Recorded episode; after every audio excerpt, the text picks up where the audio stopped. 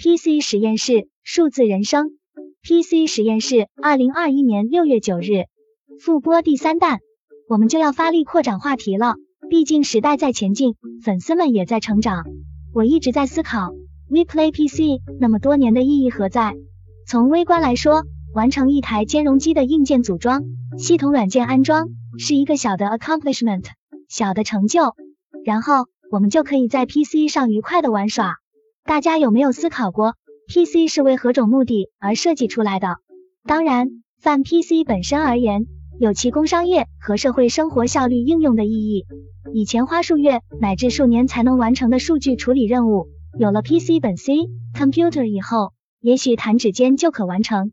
这里的 PC 在之前的节目中我就扩展过，我们没有必要只盯着 X 八十六的个人电脑，任何用户信息处理的设备都是 PC。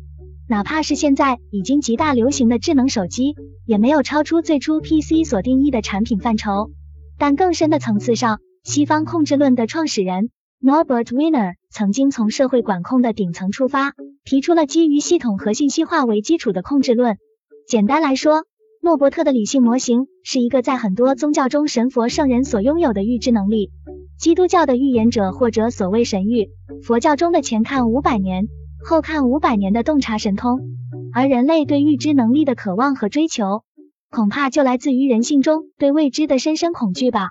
虽然诺伯特并没有设想人类社会的未来就如《黑客帝国》Matrix 中那样的场景，那是一种人类彻底虚拟化的组织结构，超出了现有社会伦理哲学的范畴。诺伯特设想的基本出发点是，所有人将其社会活动的关键数据通过某种节点传输到大型算力中心中。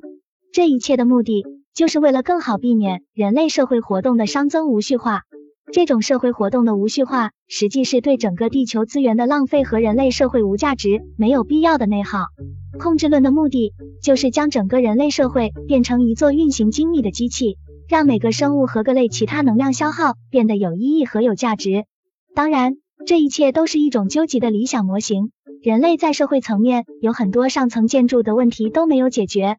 不过，控制论的很多底层逻辑都在大数据和数字化概念甚嚣尘上的今天获得了真实世界的应用。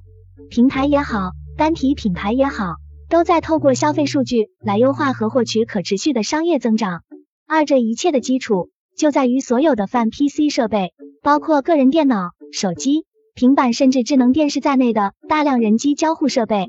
个人个体自觉或者不自觉地将自己行为方式的痕迹，通过操作和使用这些泛 PC 设备转化为数据形式，被提交到了网络之上。在这一刻，系统、信息和控制这三大要素基本达成，人类事实上已经实现了相当大程度上的 cybernetics 社会虚拟化，而所有的大数据和数字化即是为此目的而服务的概念。当然有矛就有盾，事物的发展都是螺旋上升的。控制论的信徒们眼前最大的障碍，就是旧时代的隐私权等为代表的旧哲学体系，而单体经济实体及公司也为了自身利益的最大化，避免被分析被画像而丧失竞争优势，都会绞尽脑汁想尽办法进行反大数据化的投入。PC 实验室数字人生未来会对相关话题做更多的拓展，粉丝们有何意见，敬请反馈。